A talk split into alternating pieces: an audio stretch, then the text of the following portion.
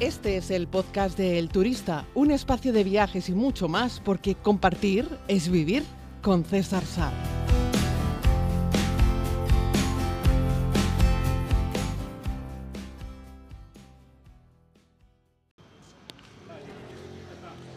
Saludos a todos y a todas, querida comunidad. Vamos con un nuevo podcast. Estamos en Madrid todavía, así es que les pido disculpas un poco por la calidad de audio que pueden estar recibiendo. Estoy haciendo un poco, estoy teletrabajando en un coworking de un coffee working del Santander, que está muy bien porque además no pagas nada, tienen sitios pues más o menos tranquilos, wifi gratis y bueno, pues les compras un café, que no son baratos, pero son buenos y bueno, es una forma de pagar un poco como esa membresía. Estoy en el coworking del Café Santander al lado del Bernabéu, que por cierto, ya saben que no soy muy futbolero, pero este estadio de fútbol está quedando muy bien.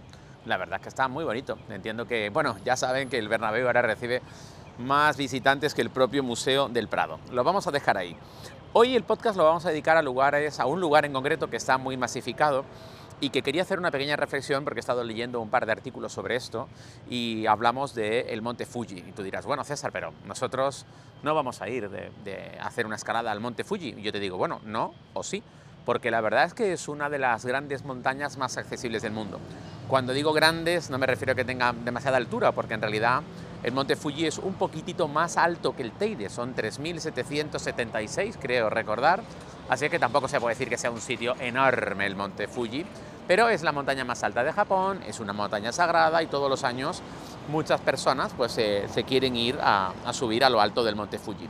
El número de visitantes ha crecido exponencialmente de una forma espectacular, es decir, eh, entre el año 2019 y el año 2023, contando que hemos tenido pandemia, han batido récords. Es decir, en el año 2023 había un 50% más de visitantes en el monte Fuji que en los cinco años anteriores. Esto es una presión enorme.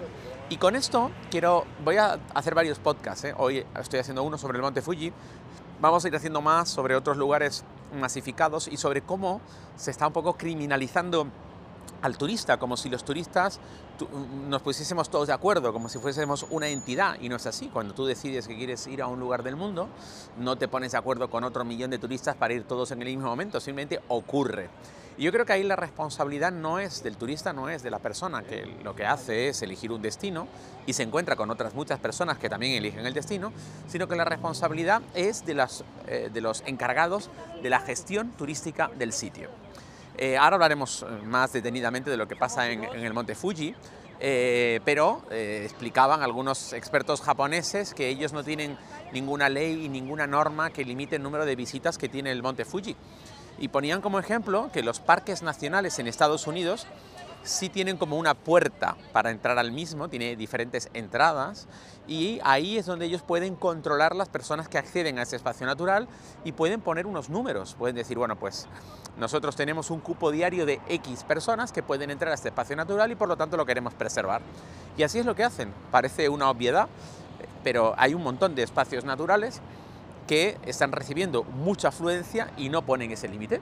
Y el turista no tiene ningún problema, el turista pues reserva con tiempo, entiende que haya un número, un cupo, el turista entiende perfectamente pues que es mejor preservar el espacio y que vengan menos personas y que tengan que reservar con más antelación, no lo sé, yo me parece que es algo totalmente natural, no creo que nadie vaya a oponerse a eso. Lo que no está bien creo que es que porque un lugar se llene de gente, criminalicen a esa gente por visitar el lugar. No, no me parece razonable, es absurdo, porque yo no tengo ni idea cuando visito un lugar que, vamos, que voy a coincidir con un millón de personas más.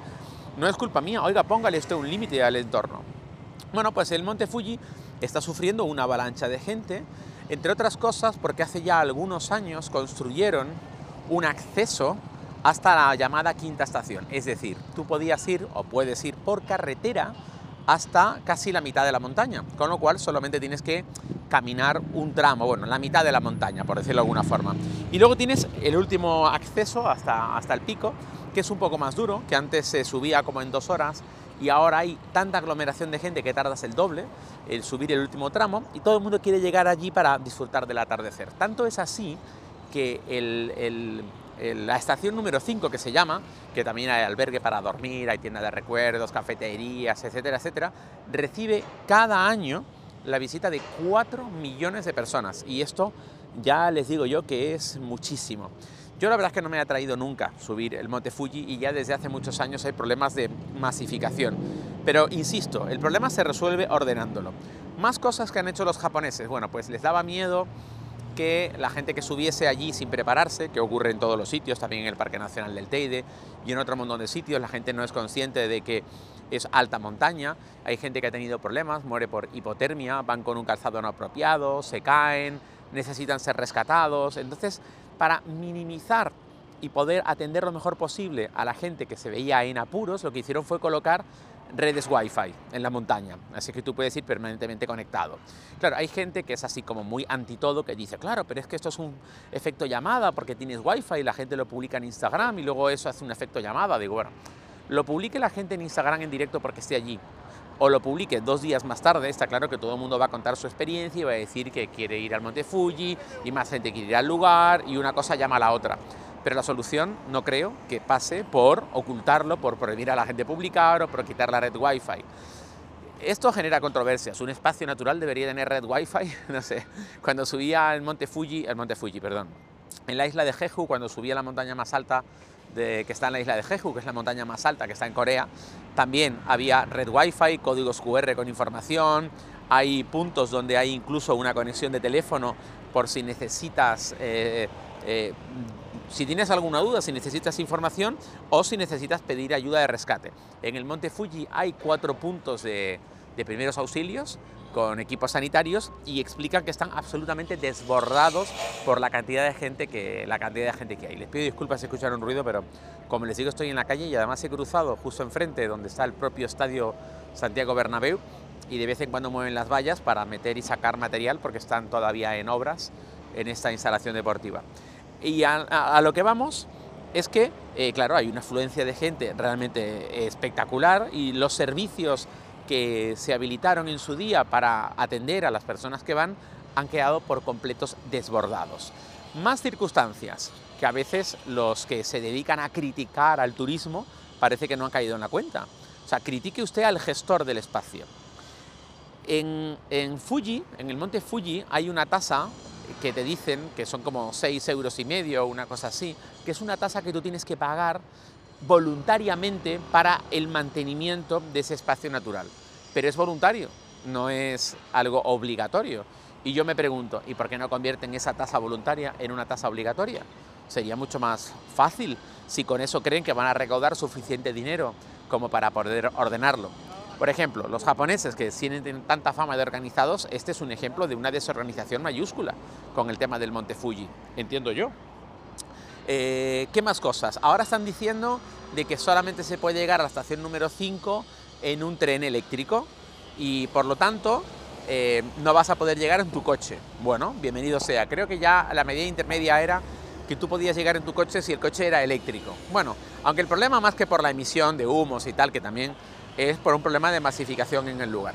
Y lo que ha propuesto la Asociación de Montañeros y Senderistas de Japón, que hay muchos y les gusta mucho ir a caminar y dice que hay tantos turistas que ya no pueden disfrutar del monte Fuji, pero claro, tú no puedes decir a la gente, oiga, usted es senderista, usted no, usted sí puede, usted no puede, y no puedes prohibir a la gente caminar por un sendero, pero sí puedes poner, como les digo, un, cupo, ¿no? Y decir, oiga, a ver, todo el que haya reservado alojamiento en alguno de los albergues que están en el monte Fuji, tiene derecho a subir al pico de la montaña. Por ejemplo, eh, todo el que haya comprado un ticket de tren para poder llegar hasta la número 5 son los que pueden llegar. Y caben, pues los que caben.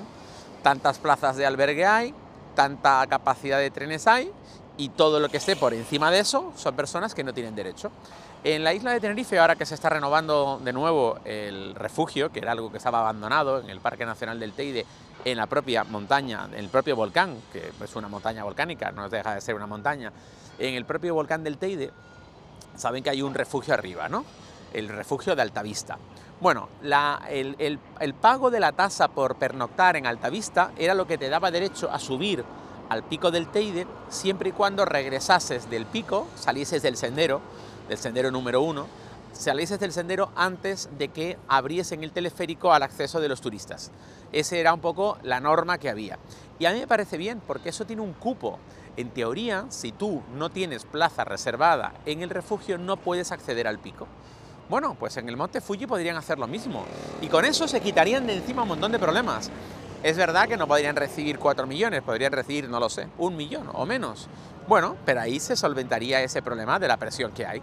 Así que si tú quieres subir caminando al Monte Fuji, que sepas que hay un, un, número muy limitado y por lo tanto vas a tener que reservar con mucho tiempo o no vas a poder. Y ya está. Hay otra lista por ahí circulando, de la cual querré comentar estos días, pero no ahora, en la que hablan de destinos turísticos a los cuales no deberías ir porque hay muchos turistas y a mí me encantaría despiezarlos uno a uno porque este es un podcast en el que yo os doy mi punto de vista, yo os doy mi opinión y ya sabéis que yo siempre estoy del lado del turista desde un punto de vista responsable. Y es que, insisto, no podemos criminalizar a la persona. Es como ayer eh, domingo yo estaba aquí en Madrid y me di un paseo, que grabé el podcast hablando de los mejores museos del mundo, me di un, un paseo por el retiro. Y estos días feos, me refiero feos, raros en Madrid, que son primaverales, yo estoy aquí al lado del Bernabéu hace un sol espectacular y una temperatura de 20 grados, esto no es normal, ¿vale? Pero ayer estaba el retiro repleto de gente, porque claro, no solo estamos los turistas, sino los madrileños, aprovechando que había un día agradable, soleado, perfecto para dar un paseo, un día raro en enero, pero un día soleado. ¿Qué vas a decirle a la gente? ¿Que no puede ir al parque a disfrutarlo porque el parque está lleno? Hombre, pues tú llegas al parque, lo ves lleno y si no te apetece compartir parque con tanta gente, pues te vas a otro sitio. Pero no podemos, es decir, no sabemos cuando nos movemos de un lado a otro que el sitio, o sea, podemos intuir que va a tener gente, pero no sabemos que va a tener tanta gente. Y una vez que estás, ¿qué haces? No lo disfrutas, llegas a Roma, está lleno y no quieres entrar al Coliseo. Pues tendrás que hacer una cola, pero evidentemente el Coliseo de Roma sí tiene un número máximo de personas que pueden visitarlo cada día y tú te puedes llegar con que no vas, con que no lo puedes ver. Y así como otro montón de lugares, como os he hablado muchas veces, el consejo que os daba en San Francisco, ¿no? que yo decía, oye, vete al Alcatraz, pero en cuanto tengas el billete reserva Alcatraz, antes que el hotel, porque hoteles hay muchos en San Francisco, pero el número de accesos al día para Alcatraz está limitado. Y una vez que se venden las entradas, se venden, y a veces las venden con semanas o meses de antelación y te quedas sin visitar ese lugar. Es una isla, te llevan en un barco, el cupo que tiene es el que tiene y chao, y adiós pelotas. Y en eso los estadounidenses lo tienen claro. Bueno, cojamos ejemplo en el resto de los lugares del mundo en los que entendemos que hay mucha presión turística. Pongan una tasa, si quieren, como, van a, como han puesto ahora en Venecia, y limiten el número de personas que pueden entrar y ya está. Y listo, y el turismo se irá diversificando porque hay un montón de lugares del mundo que merecen la pena verlos y no hace falta que nos concentremos todos en los mismos 10 lugares importantes. Ahora, insisto, no nos criminalicen por querer visitar los lugares más interesantes del mundo, sobre todo aquellos que ya lo han visitado en más de una ocasión y que les encanta, detrás de un ordenador o escondidos detrás de una pantalla de un teléfono móvil, dedicarse a criticar a todo Dios a diestro y siniestro. Yo, querida comunidad, no soy, no soy culpable de querer disfrutar del mundo, les garantizo que no, pero sí estoy a favor de que las cosas se puedan ordenar, pero me van a tener siempre mirando a aquellos que gestionan esos lugares y esos espacios, no en contra del pobre ciudadano que lo que quiere es ver mundo. Un abrazo, querida comunidad, y ya saben, esperen un poquito para ir a Monte Fuji, porque ahora las cosas andan un poco petadas por tierras japonesas. Cuídense mucho, gracias por estar al otro lado.